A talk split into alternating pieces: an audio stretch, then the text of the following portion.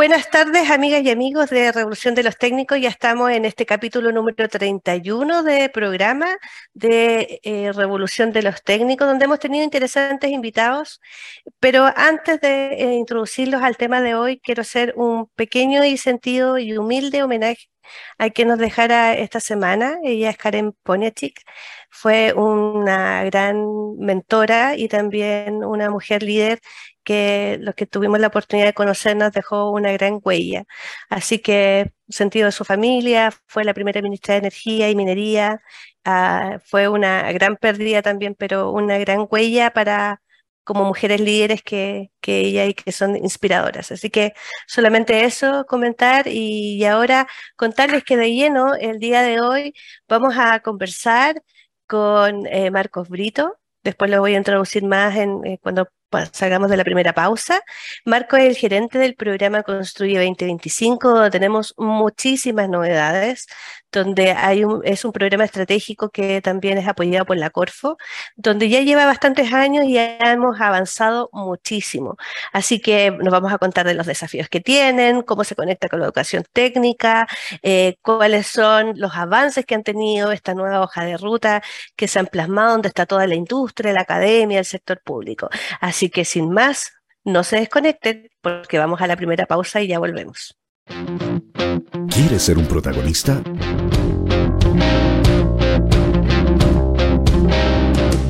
Escríbenos a invitados@divoxradio.com.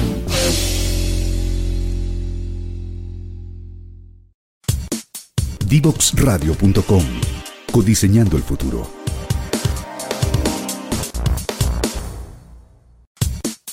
Divoxradio.com. Codiseñando el futuro.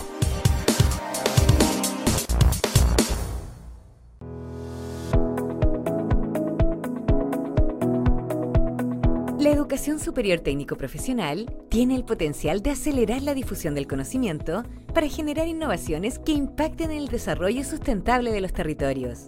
Es por esto que Mineduc y Corfo, a través del programa IPCFT 2030, han impulsado el desarrollo de la innovación y transferencia tecnológica en estas instituciones. El proyecto Uso de aceites esenciales de menta y tomillo como repelentes de la mosca de alas manchas, Drosophila Suzuki, del Instituto Profesional Agrario Adolfo Matei, es liderado por tres estudiantes y dos profesores de la institución, quienes se capacitaron para conocer este insecto y los manejos que deben realizarse con respecto a esta plaga en un huerto agrícola. Estas iniciativas de rápida implementación obedecen a un trabajo colaborativo entre un consejo asesor empresarial que junto a la institución, los estudiantes y los docentes han levantado de los requerimientos del entorno del sector silvoagropecuario de nuestra región. En este sentido, el proyecto particular, el que estamos trabajando hoy día, es una temática que han detectado la, la empresa del sector frutícola, donde el nivel de producción de cereza y frutos rojos en general se han visto afectados por una plaga, digamos, de un insecto y los estudiantes han desarrollado desde el ámbito de la sustentabilidad una iniciativa, digamos, para poder eh, evaluar sistemas eh, orgánicos o de, con aceites esenciales para el control biológico de esta eh, plaga. Principalmente lo que es la transferencia tecnológica eh, ligada a, lo que es el conocimiento, el, atraer la información, el que los alumnos hayan ido a capacitarse a un centro de investigación como INEA, es algo que es invaluable y realmente ayudó mucho que este proyecto se pudiera llevar a cabo gracias a esa capacitación o a ese intercambio que hubo entre la institución y el IPAM para los docentes es principalmente estar en la innovación que tiene que ver con el agro, que cada día va cambiando y que tenemos que estar ajustándonos a las necesidades que tienen los y las agricultoras eh, de la zona, porque como futuros profesionales, eh, tanto los técnicos como los ingenieros necesitan traer estas alternativas eh, que puedan ser mejores cada día para los agricultores y agricultoras. Para mí la importancia que tuvo este proyecto como persona y como estudiante es que pude tener eh, más conocimiento sobre el tema y también eh, yo también eh, ayudar a los agricultores de la zona con mis conocimientos, ya que si bien sabemos la mosca está atacando a nuestros cultivos, de carozos, para los agricultores es perjudicial sobre todo si comercializan la fruta. Lo que significó para mí eh, fue una gran oportunidad, lo cual me abrió un área, un mundo que desconocía, que era la entomología, el estudio del insecto, de cómo nosotros podemos aportar desde la ciencia eh, muchos beneficios, de, de mucho impacto pero a base del control del ecosistema, de interactuar de, diferentes seres vivos, gracias a INIA, gracias al Instituto Fomate y gracias a este proyecto, pude conocer esta área que no conocía. La vinculación con el entorno permite dar respuesta a las demandas de la comunidad. Desde Mineduc y Corfo, seguiremos impulsando acciones para que las instituciones identifiquen las oportunidades de incorporar innovación y transferencia tecnológica en su quehacer, como lo hacen las instituciones de formación técnica de clase mundial.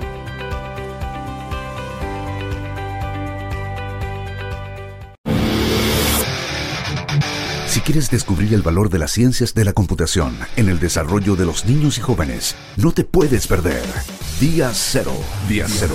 Todos los jueves a las 18 horas, junto a Belén Bernstein y sus invitados. Día Cero. Te invitamos a conocer el destacado rol central de la educación técnica profesional en Chile, sus innovaciones, desarrollos y el importante impacto que genera en las personas y los territorios. Cada jueves, 17 horas.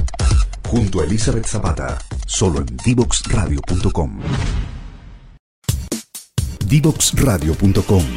Codiseñando el futuro.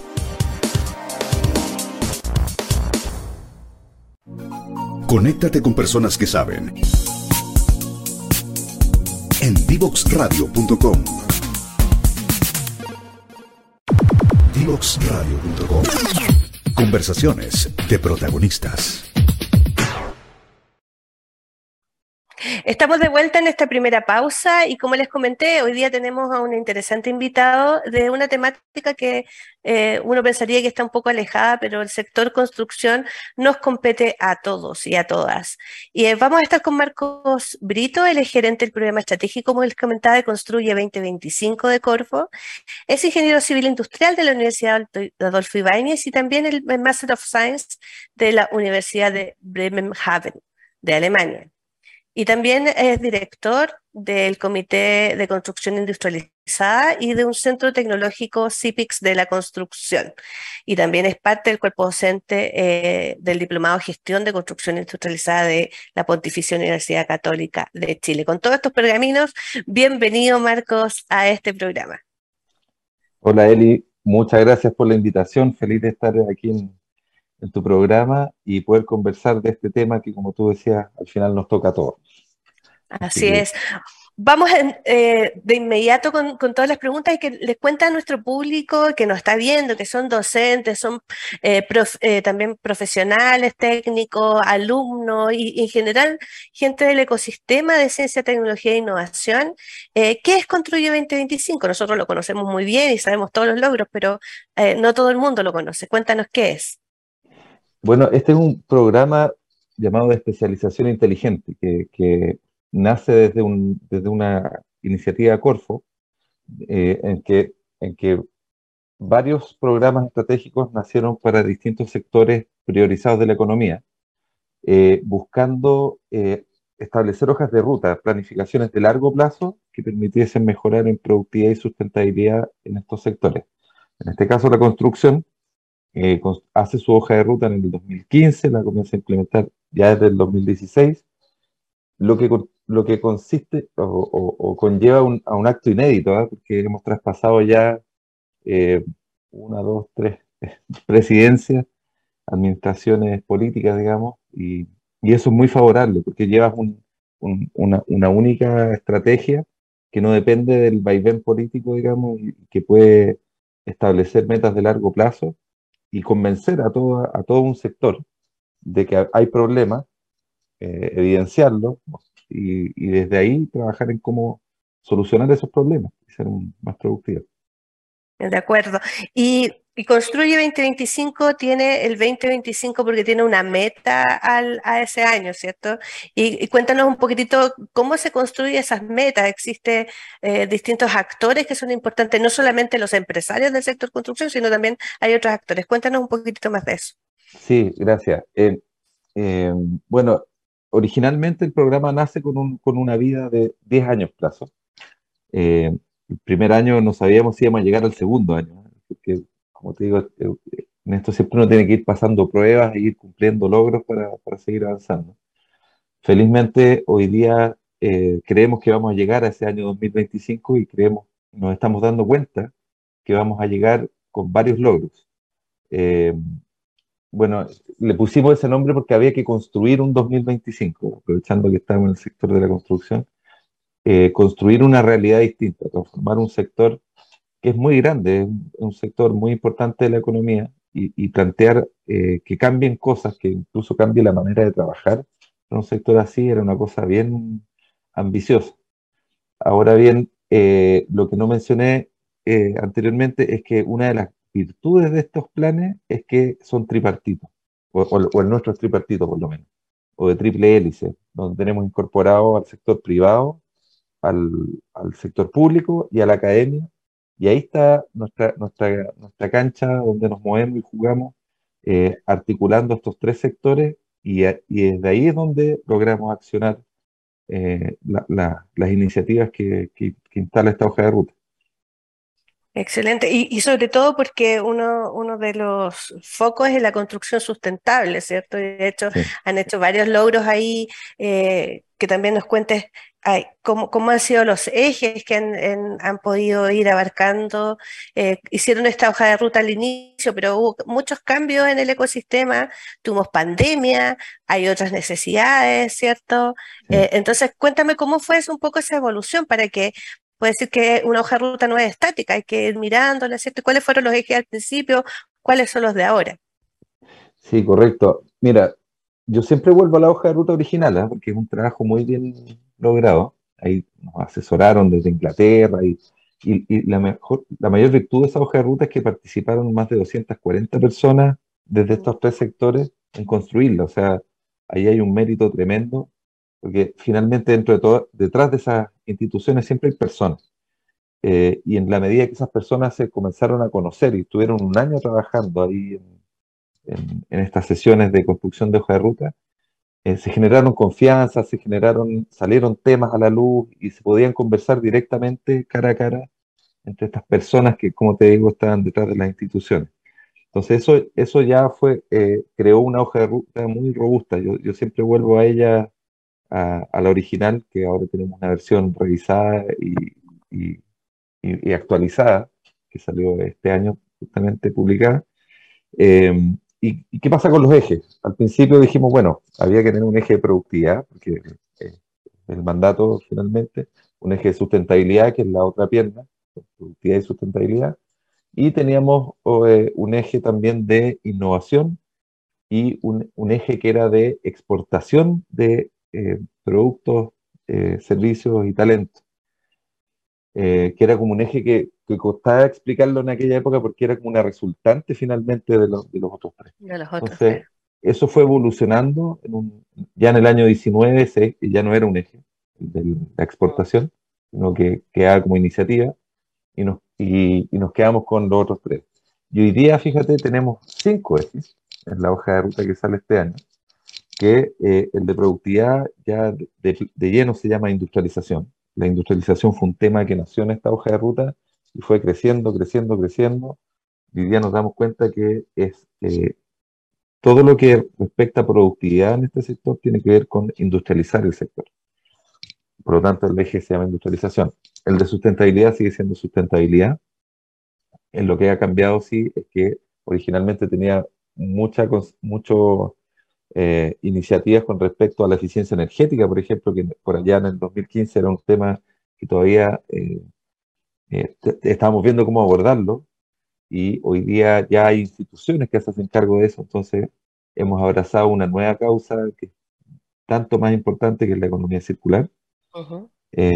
luego tenemos un eje de transformación digital que es el, el, cambio de paradigma en el que estamos parados hoy día. Estamos en una cuarta revolución industrial prácticamente que llegó de golpe y sin aviso, y que es la transformación digital.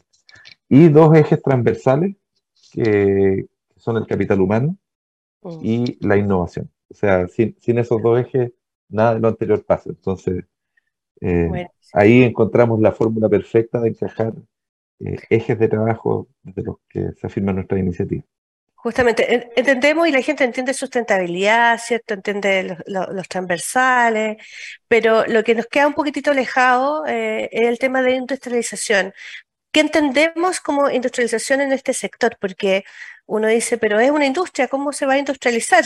Y ahí yo creo que, que, les puedas eh, comentar a, nuestro público que, de qué significa, cómo se materializa esto.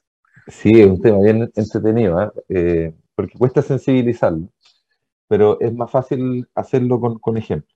Bueno, básicamente podemos decir que seguimos construyendo como lo hacemos desde hace 3.000 años. O sea, la misma tecnología que se usó para mm. construir pirámides y casas en la época de los romanos después, eh, la seguimos usando hoy día.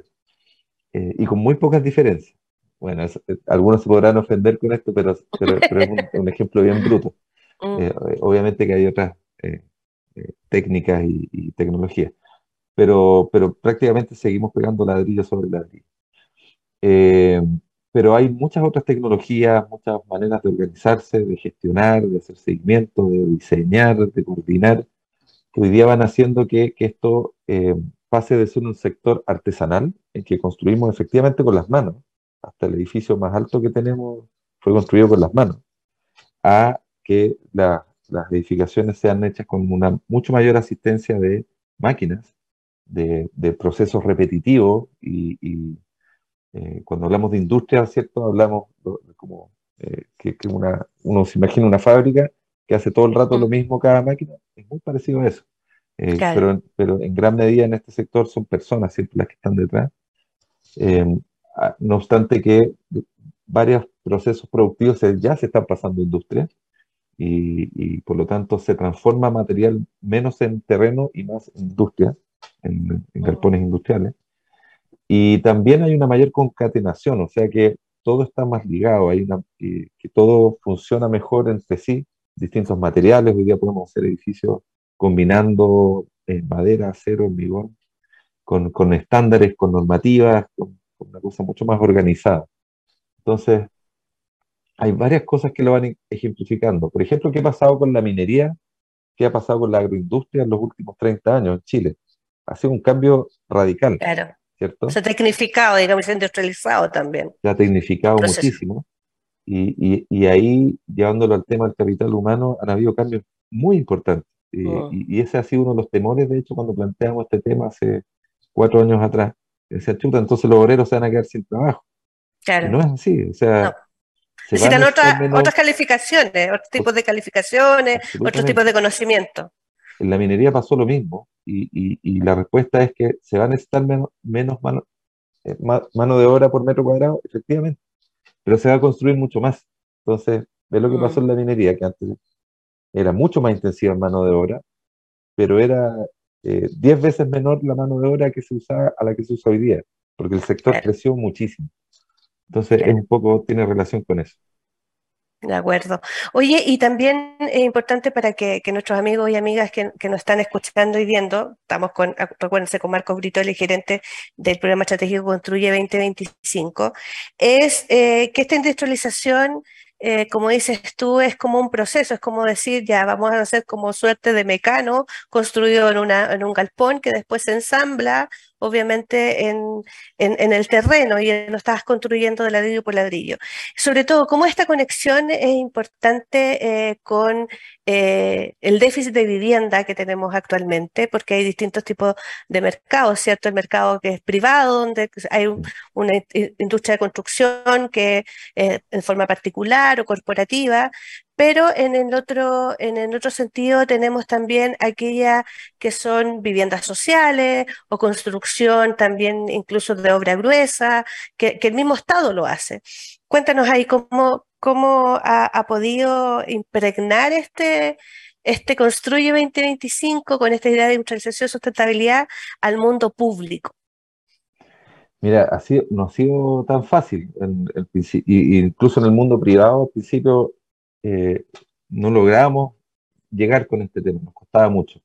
Habían varios sustos. Bueno, este, este es un sector que es eh, bastante tradicional, digamos, en hacer sus cosas, cambia, da pasitos muy de poco. pero se nos, se nos han ido dando oportunidades muy importantes. Bueno, con la pandemia ya todas estas cosas cobraron mucho sentido. Eh, las herramientas digitales, la industrialización, porque efectivamente había restricciones de entorno para poder trabajar in situ. Entonces, las empresas desesperadas por mantener sus obras vivas, eh, no pudiendo traer a, eh, tener trabajadores muy cerca unos de otros, vieron aquí una oportunidad. y nosotros también, de, por supuesto, de, movernos más rápido. Pero el mundo público también tuvo una respuesta muy interesante a la luz de que había un problema que estaba creciendo muy rápido y que con eh, estallido social se disparó, que era el déficit habitacional y la, aparición de campamentos. Eh, mm. Chile tenía una planificación de hacer desaparecer los campamentos, venían en bajada, en bajada, en bajada y de repente se nos disparan exponencialmente. Entonces, la industria hoy día no tenía la capacidad de construir a la velocidad que, que se requiere para irle ganando a este déficit, porque es una cosa que crece año a año. Claro. Y aquí eh, el Estado vio una oportunidad, como te decía, y dijo, chuta, si, esta, si este tipo de construcción puede ser más rápida, puede llegar a ser incluso más económica, y además me puede entregar mejor calidad, a ver, escuchemos qué tiene todas las ganas, todas las ganadas, digamos. ¿Dónde perdemos acá? Claro. Eh, y, y, tomamos una acción muy rápida, eh, sobre todo este año, el Estado, y, y eso ha llevado a, a, trabajar en conjunto con el mundo privado, porque en la vivienda eh, quien construye es el privado.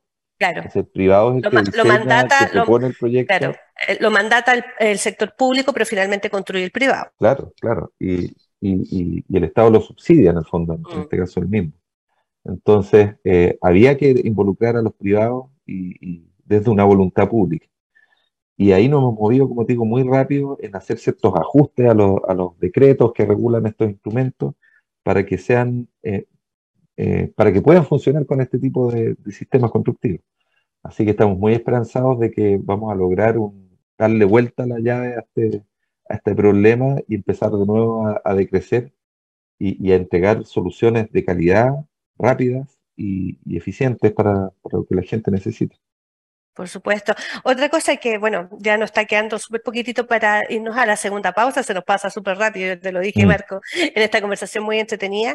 Eh, yo quiero dejarte una, una pregunta planteada porque la semana pasada también eh, hubo un gran evento que estábamos comentando detrás de cámara, ¿cierto? Que era el Edifica, eh, donde era como es el gran evento del sector de construcción y pasaron cosas muy, muy interesantes en términos de economía circular, en términos de, de, todos los ejes que el, eh, de industrialización también, que todos los ejes que tiene el programa Construye 2025 estaban materializados. Entonces ahí quiero que nos cuentes un poco cómo fue, se edifica, cómo lo viviste, eh, que estuviera también el Ministerio de Vivienda, estuvo el ministro, incluso fue eh, el presidente Boric, también eh, pudo estar en una vivienda industrializada. O sea, todos esos detalles, yo no voy a hacer más spoiler, te, lo quiero preguntar.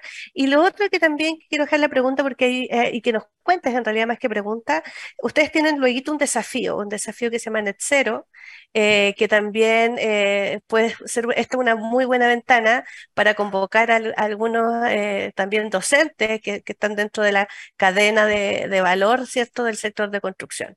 Y sin más que eso, te dejo esos dos puntos que queremos plantear en, la etapa que en, la pausa, después de esta pausa que, que, vamos a tener. Así que, sin más. Dejamos la respuesta en suspenso. En suspenso, no vamos a hacer más spoiler y nos vamos a esta pausa y volvemos. Divoxradio.com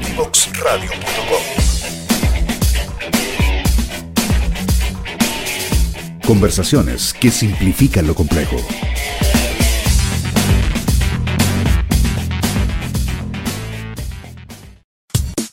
Divoxradio.com Codiseñando el futuro. Divoxradio.com. Conversaciones de protagonistas.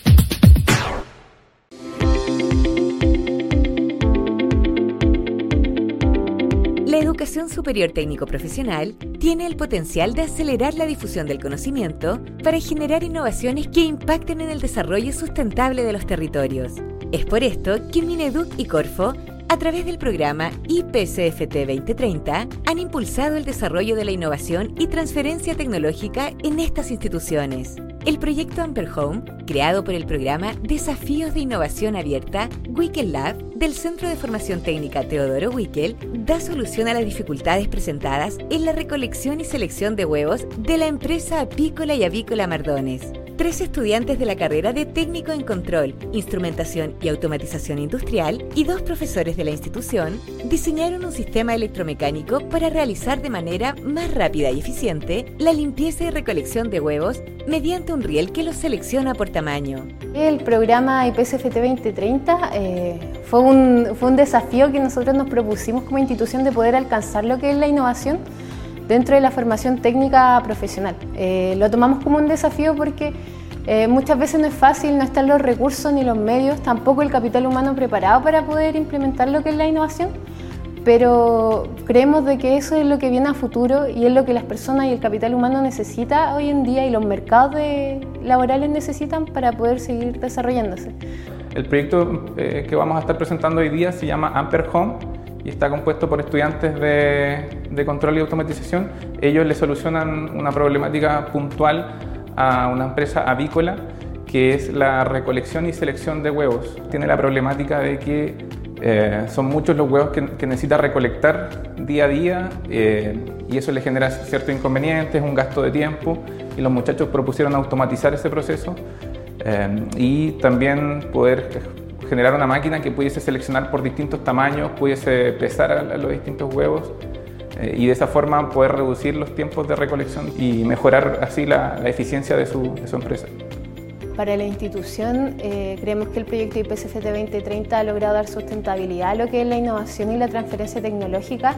Eh, lo puso dentro de nuestro radar y actualmente está siendo parte del plan estratégico de la innovación como un eje eh, por tanto, la innovación y la transferencia tecnológica es algo que quedó para, llegó para quedarse eh, dentro del CFT y algo que pretendemos fortalecer aún más con el tiempo. Fue algo único, la verdad. Eh, nunca pensé en algún momento tener esta, esta oportunidad de, de participar en algo así me gustó bastante, fue algo innovador, me ayudó mucho en el tema de, pensar distinto, tener otras ideas, porque compartí mucho con otros compañeros de otra área. Entonces, en resumen, fue algo muy bonito y muy provechoso.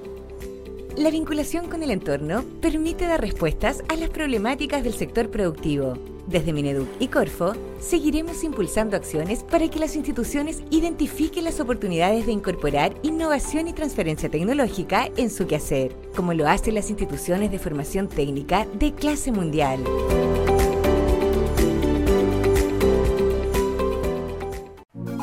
Conéctate con personas que saben. En divoxradio.com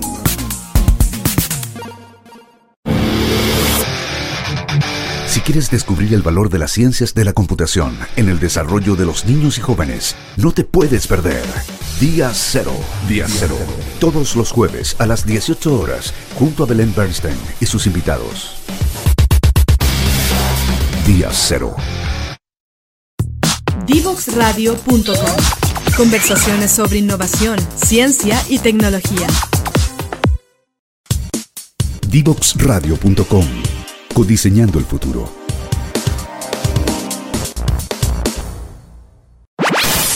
Conoce toda nuestra programación en www.divoxradio.com. Estamos de vuelta de esta segunda pausa. Estamos conversando con Marcos Brito. Él es gerente general del programa estratégico Construye 2025, que es el programa estratégico de del sector de construcción. Hemos hablado de los pilares que tienen ahora, de la hoja de ruta, y yo dejé dos temas planteados. El primero era que nos contara un poco de, qué es este, esta, de qué es lo que pasó la semana pasada, cómo vivió esta gran fiesta del sector de construcción de Edifica, qué es lo que vivió, cómo se, cómo se dieron los ejes, etcétera. Y en segundo término, que nos contara de esta convocatoria que tienen de Net Zero. Cuéntanos, Marco. Terminemos con el suspense. sí. Eh, no, mira, súper contento. La Feria Edifica es sin duda la, feria más importante de la construcción, se hace cada dos años. y no se había podido hacer cuando, cuando, tocaba, que era el, año pasado, el 2021, eh, por efecto de la pandemia, por supuesto, porque es una feria que no tenía sentido no hacerla presencial, es una feria donde uno va a ver las cosas en vivo, eh, tal cual como las antiguas ferias que se hacían en la FISA. De hecho, la, la, FISA es socia ahí con la Cámara en, organiza, la edifica. Y este año se hizo en un nuevo espacio, en el espacio FISA, eh, que está en la ruta 68, a la salida de Santiago, lo que representaba todavía un mayor desafío porque quedaba más lejos, quedaba más mano, con menos locomoción. Y el resultado fue tremendamente positivo. La verdad es que los tres días estuvo lleno, lleno. Mm. Eh, eh, habían hasta filas para ingresar, una cosa maravillosa desde el punto de vista de la organización, de que pero había muy buen espacio de estacionamiento, accesibilidad y todo, así que hubo mucho interés, habían estudiantes de colegios, de universidades, así que desde ese punto de vista, la feria, muy bien, pero para nosotros, eh, para construir 2025 fue un hito soñado, porque ¿cómo poder explicar que hace recién tres años, en 2019, que fue la última, nosotros recién estábamos yendo a exponer la industrialización, la sustentabilidad, el problema de la gestión de los residuos, que recién, por ejemplo, el tema de gestión de residuos era un tema que está viendo si podía ser un problema o no y si era algo que la construcción como sector se debiese hacer cargo. Eh, una cosa muy incipiente. Y este año eran los ejes, la industrialización y la economía circular de toda la feria. Y, además la feria se organizó de tal manera que había una plaza de la industrialización y una plaza de la sustentabilidad, donde tú podías ver ahí 11 eh, modelos de vivienda industrializada, y recorrerlas, entrar eh, eh, y conocerlas. Ahí incluso algunas están a, medio construir, entonces tú veías cómo era el, el proceso de ensamblaje. Y había una plaza de la sustentabilidad donde había un, una pila, ¿cierto?, de residuos con los típicos residuos que hay en una obra de construcción. Y justo atrás estaban los productos que hoy día se pueden fabricar a partir de esos residuos, todas vez que se recolectan y se recuperan eh, y pasan a ser y se mantienen como recursos. Entonces fue muy entretenido, estaba muy, todo muy bien logrado, los, los, túneles que habían ahí de, de, madera donde uno pasaba y había mensajes que te dejaban pensando sobre la economía circular y la sustentabilidad. Eh, y como decías tú también, una muy buena participación de, autoridades públicas, el presidente, los ministros, autoridades del mundo privado también, el presidente de la Cámara de la Construcción y su, vicepresidente y toda su directiva en realidad, recorriendo toda esta feria y, muy entusiasmados por lo que ahí estaba pasando. Así que para nosotros fue un hecho soñado, no tengo otra palabra. Claro. Porque valida, valida todo este esfuerzo, o sea, de hecho, este como este sueño del Construye 2025 que se está materializando en una realidad que es tan importante.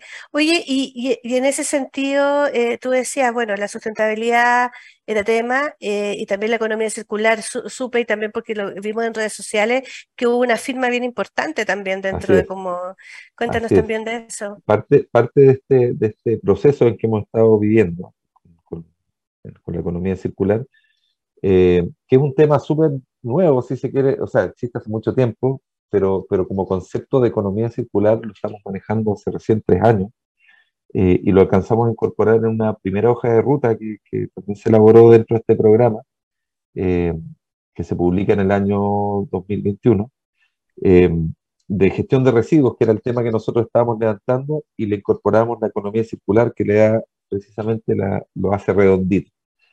Eh, y en esto captamos la atención también del, mundo privado y la Cámara de la Construcción nos invita a hacer una estrategia de economía circular eh, para el sector de la construcción junto con el Instituto de la Construcción. Entonces, en el Edifica se firma, como tú comentas, un, un acuerdo de colaboración, de entendimiento entre la Cámara de la Construcción, el Instituto de la Construcción y Construye 2025 para eh, ahora implementar esta hoja de ruta o esta estrategia de economía circular.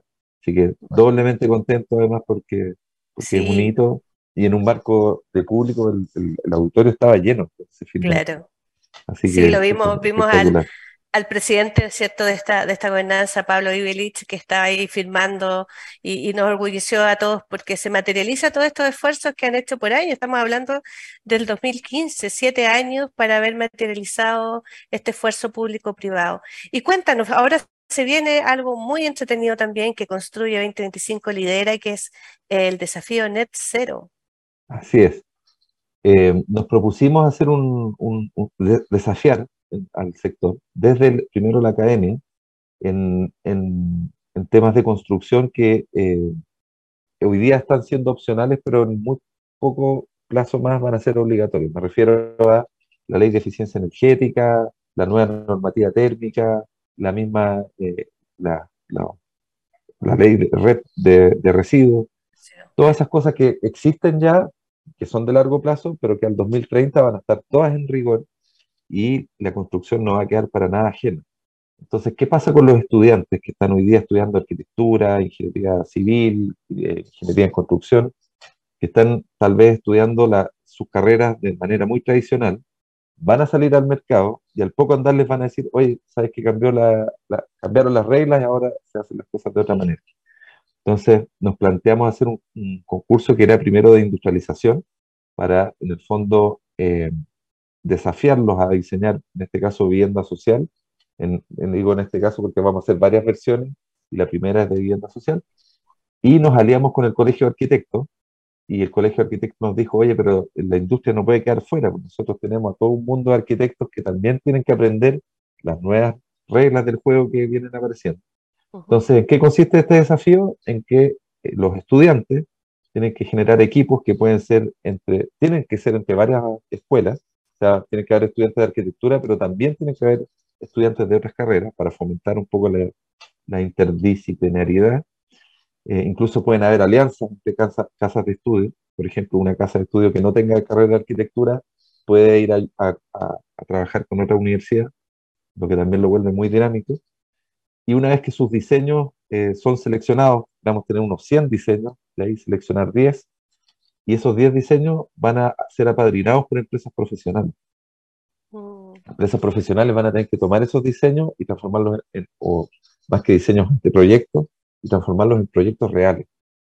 Y ahí se vuelve mucho más interesante porque eh, el diseño que viene de un estudiante que trae ideas frescas, nuevas de cómo hacer las cosas, llevarlo a que tenga que cumplir con todas las normativas, regulaciones y permisos para que pueda ser construido. Y, y, los dos ganadores de este concurso, que van a estar enfocados en, una edificación en Biobío y una edificación en Araucanía, con, son las dos regiones que se eligieron para, para hacer la, las tipologías, eh, van a ser construidas. Van a ser construidas y monitorizadas y, gente va a, ocupar esas viviendas durante todo un año y se van a sensorizar y vamos a ver si cumplen con los, con los estándares que estamos queriendo lograr. Eh, y así tener además todos los diseños que se van a quedar disponibles.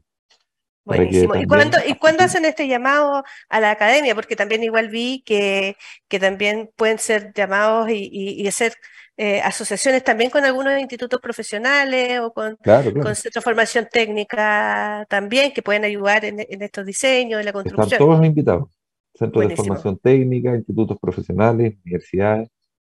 Todos eh, hemos enviado la, invitación a, si no me equivoco, más de 40 casas de estudio y precisamente hoy día estamos en varias reuniones con ellos, explicándoles, motivándolos para que nos ayuden a patrocinar. O sea, que las casas de estudio se, primero patrocinen el concurso, ¿qué significa eso? Que lo difundan y que inviten a su vez a, sus propios estudiantes a armar equipo. Armar equipo. Oye, ¿y cuánto, cuánto tenemos el lanzamiento de esta convocatoria?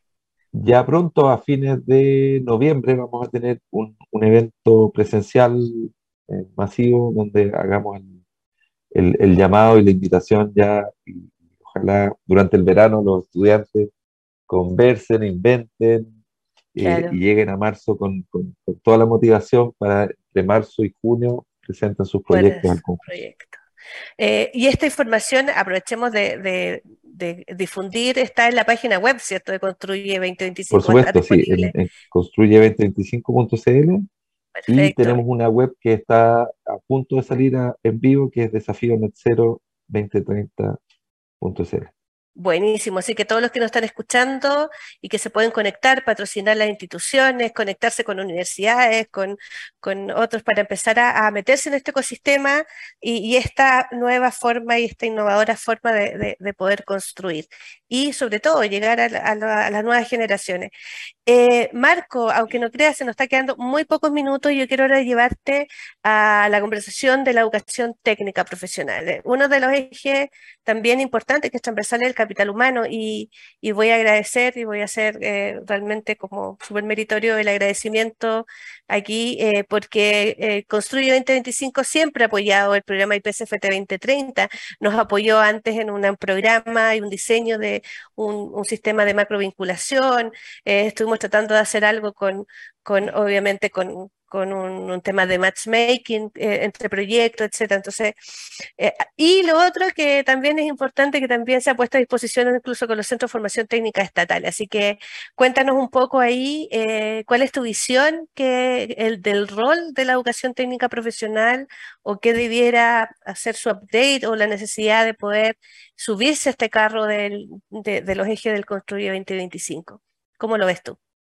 Perfecto, bueno, este es un tema que a mí me, me apasiona mucho, el de, porque en, la educación están las llaves para, para varias de las cosas que queremos lograr como país. Eh, yo tuve la suerte, como tú anunciabas al principio, de estudiar en, un país desarrollado y, y, allá, en Alemania, las carreras técnicas eran súper apetecidas. O sea, nadie tiene la obligación ni moral ni familiar de estudiar una carrera profesional. Tú estudias lo que realmente te gusta y, las carreras profesionales y las carreras técnicas son igualmente valoradas y en el mercado también son igualmente valoradas. Y los países, y, si no me equivoco, la mayoría de todos los países desarrollados funcionan en ese esquema. O sea, el, mundo técnico es fundamental para industrializar un país. O sea, tú necesitas tener técnicos que, que, que hagan la, la, la, la, pega difícil al final el, técnico es el, finalmente está justo en medio entre el, profesional y el operario, pero es el que sabe hacer la pega mejor que todo, porque es el que sabe meter las manos y sabe también lo, teórico, por explicarlo de una manera muy simple. Eh, bueno, en, este afán de industrializar el sector, los técnicos se vuelven súper importantes. Eh, yo he ido a ver las plantas eh, de industrialización donde están ahí efectivamente jóvenes que operan computadores, que pegan tableros PLC y todo un mundo de cosas que no son de conocimiento de un ingeniero a lo mejor y tampoco de un operario, pero ellos se peinan con ese tipo de cosas. Y así muchas otras funciones que van a ir apareciendo en, tanto en planta como en obras.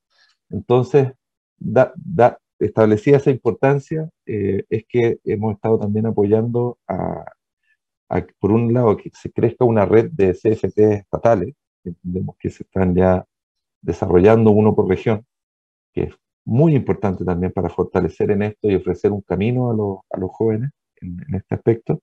Y por otro lado, un trabajo que es más de largo plazo, pero que está rindiendo fruto al fin también, que es el, el, marco de cualificación, que, es. una, es una estrategia de generar un puente eh, y formar rutas formativas para, para todo el mundo. De tal manera que eh, un niño, un joven, digo, que sale de cuarto medio, puede haber una carrera hacia adelante, no necesariamente en el mundo profesional. Incluso un, un, obrero de la construcción, no necesariamente niño, digamos, puede ser también un adulto, eh, pueda irse capacitando, haciendo capacitaciones, luego certificarse y juntando una cantidad de certificaciones convalidar en el mundo técnico y poder estudiar una carrera técnica. Y eso hoy día ya es posible y es una tremenda oportunidad para muchos que, eh, que no ven, no ven el, el, camino porque no se les ha presentado. Entonces hoy día hay que mostrar ese camino en que tú puedes partir por algo y, y llegar bastante más lejos de lo que a lo mejor te podrías haber soñado. ¿Y eso que trae con, como beneficios para el sector? Uno, fidelizar a, a, los, a los trabajadores que se queden en la construcción que quieran estar en la construcción y no la vean como una cuestión como que es de... De, paso. claro, que, que, es sucia, que es peligrosa, que, que, no es bien vista, digamos. Mm. La construcción se puede hacer muy bonita carrera, eh, desde, partiendo muy desde abajo, y lo importante es saber que puedes llegar a bastante más arriba y con, y con buenos resultados económicos. Entonces hay todo un mundo de cosas que hay que configurar ahí para que esto funcione. Buenísimo. Bueno, eh, como, como, les decía, estamos hablando con Marcos Brito, el gerente del programa estratégico Construye 2025, para los que nos están escuchando. Y y nada, ya nos quedan un par de minutos, nada más se nos pasó súper volando esta entrevista, estuvimos conversando de lo que viene, del net cero, la hoja de ruta, cómo se construye el 2025, así literalmente cómo se construye, construye 2025, y, y también los desafíos que tenemos, pero finalmente yo siempre hago a veces a algunos invitados esta pregunta. Eh, ¿Cómo ves al técnico en el 2030, ya que estamos todos hablando del 2030 Objetivo de Desarrollo Sostenible, ¿cierto? La ODS es al 2030, ustedes están mucho antes del 2025, pero nosotros tenemos el, el, el IPSFT 2030. ¿Cómo ves a ese técnico? ¿Cuáles son esas habilidades? Sabemos cuáles son las técnicas, habilidades técnicas, obviamente, porque tú has dicho, oye, tienen que meterse el tema de industrialización, ¿cierto? Pero ¿cómo es en su complemento? ¿Cómo ves tú al técnico 2030? Yo creo que va a ser un, un, técnico que va a ser eh, muy valorado, o sea, eh, porque justo, como te decía, él es el puente entre, el, entre, entre dos mundos, entre dos mundos que no conversan. Nosotros eso lo estudiamos en algún momento nos damos cuenta que los problemas de productividad son muchas veces de lenguaje, de que lo que es como el cuento del juego del teléfono que jugamos nosotros de niños, entre que el mensaje que sale de, del dueño del proyecto al que le llega al, al maestro que está ahí con las manos en la masa, viene totalmente distorsionado. Y el técnico sabe los dos idiomas y conecta los dos idiomas y, está justo al medio. Yo creo que va a ser un, una, va a cumplir funciones que van a ser cada vez más importantes, como te decía, tanto en, obra como en planta, porque aquí ya estamos hablando de dos mundos que también tienen que funcionar bien. O sea, la planta tiene que estar totalmente coordinada con la obra para que esto funcione bien. Eh, lo que también es un desafío para el sector, porque antes no era así. Eh, y además bajo normas nuevas, como te decía, que la mayoría se activa justamente en 2030. En 2030 vamos a tener normativa térmica nueva, vamos a tener temas con los residuos que van a ser totalmente nuevos, de cómo hay que disponerlos, declararlos, administrarlos, eh, que eso abre todo un mundo económico aparte de qué, qué se produce con esos, que ya no son residuos, son recursos, qué se produce con esos nuevos recursos eh, cómo se utilizan, cómo se administran. Eh, y, en el fondo va a ser un personaje muy, muy valorado. Yo invito a que los jóvenes vean aquí una, una gran oportunidad y, y, que van a ser cada vez más valorados. Buenísimo. Yo creo que eso, eso, pensamos todo, la valorización del técnico y por eso que llamamos a este programa la revolución, porque la revolución en buen sentido de la palabra, que puedan e, reevolucionar también a, a todos los sectores, porque tienen una oferta de valor importante, ese creerse el cuento, que están ahí como ese ensamblaje que nos dice Marcos. Marcos, solamente decirte y agradecer el, poder estar en este programa, estuvo súper entretenida la conversación, nosotros nos conocemos de hace ya un tiempo, trabajamos juntos también, pero en esta conversación para contarles a nuestro público y a nuestros técnicos y a estos técnicos revolucionarios que hay oportunidades, así que solo más agradecerte, muchas gracias por, por estar con nosotros. Muchas gracias a ti, Eli, al programa por, invitarme y los invito a que busquen en nuestras redes sociales, en nuestras páginas, eh, para ver en qué está este programa y cómo avanza. Buenísimo. Bueno, amigos, eh, ya despidiendo a Marcos, eh, ya nos está quedando un poco la hora, nos vamos a esta última pausa y ya volvemos para el cierre. Muchas gracias. No se vayan ustedes. ¿Quieres ser un protagonista?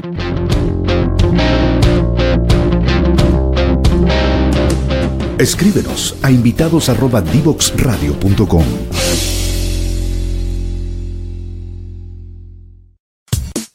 Divoxradio.com. Codiseñando el futuro.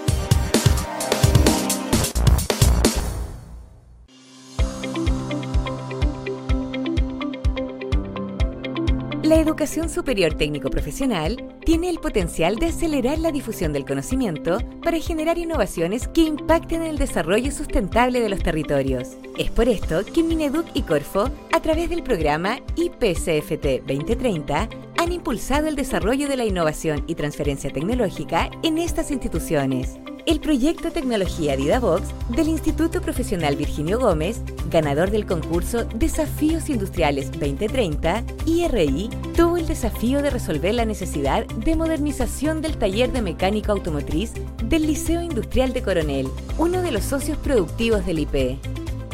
Nuestros estudiantes de la Escuela Tecnológica Industrial buscaron eh, problemas o problemáticas en el, mundo, en el mundo real, en el mundo socioproductivo, con la ayuda de nuestros docentes mentores y al mismo tiempo durante el semestre buscaron una solución a esa problemática, transfiriendo esta solución hacia el sector un proyecto muy interesante que viene a aportar al desarrollo de otros estudiantes de las escuelas técnicas profesionales, de los colegios técnicos profesionales, en este caso específico el Colegio Industrial Metodista de la Comuna Coronel, donde se le entregó a ellos una caja de transmisión automática para utilizarla como maqueta, o sea, un elemento didáctico para formar capacidades, competencias y habilidades en, nuestro, en cierto modo, nuestros futuros estudiantes, si lo puedo decir de alguna manera, donde tenemos relación estrecha con ellos de tal manera de que nuestro instituto se posicione con ellos y también aporte a su desarrollo formativo.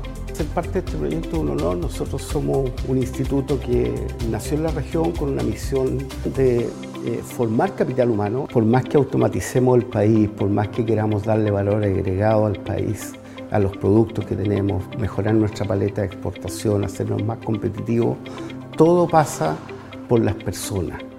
Pasa por las personas, pasa por el ánimo con que uno hace las cosas, pasa con el cariño con que uno las hace, pasa por cómo se relacionan las personas y construyen lazos de confianza. La segunda importante es que se fomenta la interacción entre las instituciones. De otra, una otra manera hay talleres, hay charlas que permiten que nos conozcamos entre todos y eventualmente, y eso es lo que también quisiéramos nosotros, buscar sinergia entre las instituciones. O sea, que cada vez haya más, mayor cantidad de personas que están en esto y podamos unir fuerzas. La vinculación con el entorno permite dar respuesta a las demandas de la comunidad. Desde Mineduc y Corfo, seguiremos impulsando acciones para que las instituciones identifiquen las oportunidades de incorporar innovación y transferencia tecnológica en su quehacer, como lo hacen las instituciones de formación técnica de clase mundial.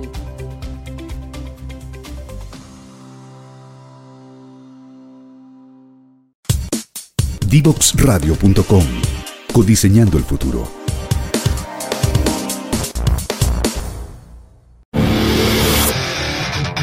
Si quieres descubrir el valor de las ciencias de la computación en el desarrollo de los niños y jóvenes, no te puedes perder. Día Cero. Día Cero. Todos los jueves a las 18 horas, junto a Belén Bernstein y sus invitados. Día Cero. Conéctate con personas que saben. En.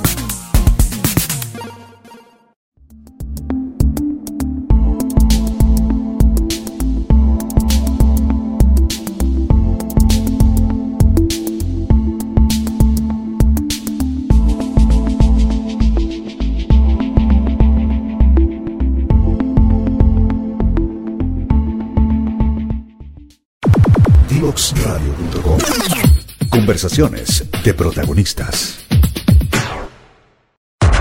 Te invitamos a conocer el destacado rol central de la educación técnica profesional en Chile, sus innovaciones, desarrollos y el importante impacto que genera en las personas y los territorios.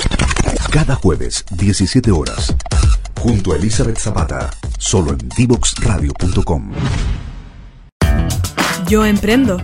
¿Tú emprendes? Latinoamérica emprende. Entérate en divoxradio.com. Historias desde los protagonistas en divoxradio.com.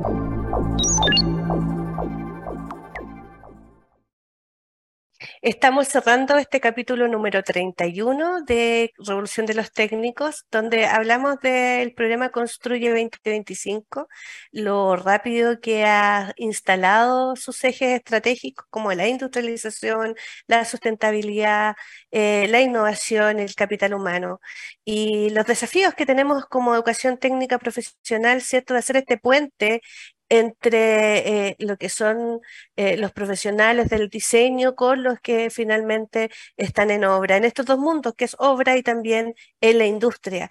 Así que y la valorización que tienen también estos técnicos en la construcción. Muchos desafíos, muchas invitaciones, pero también les quiero dejar la invitación de que sigan este programa y que recuerden este programa si no lo pudieron ver y, este y otros programas en todas nuestras redes sociales, ¿cierto? El link en Facebook, en Instagram, en Twitter, en YouTube, en Spotify.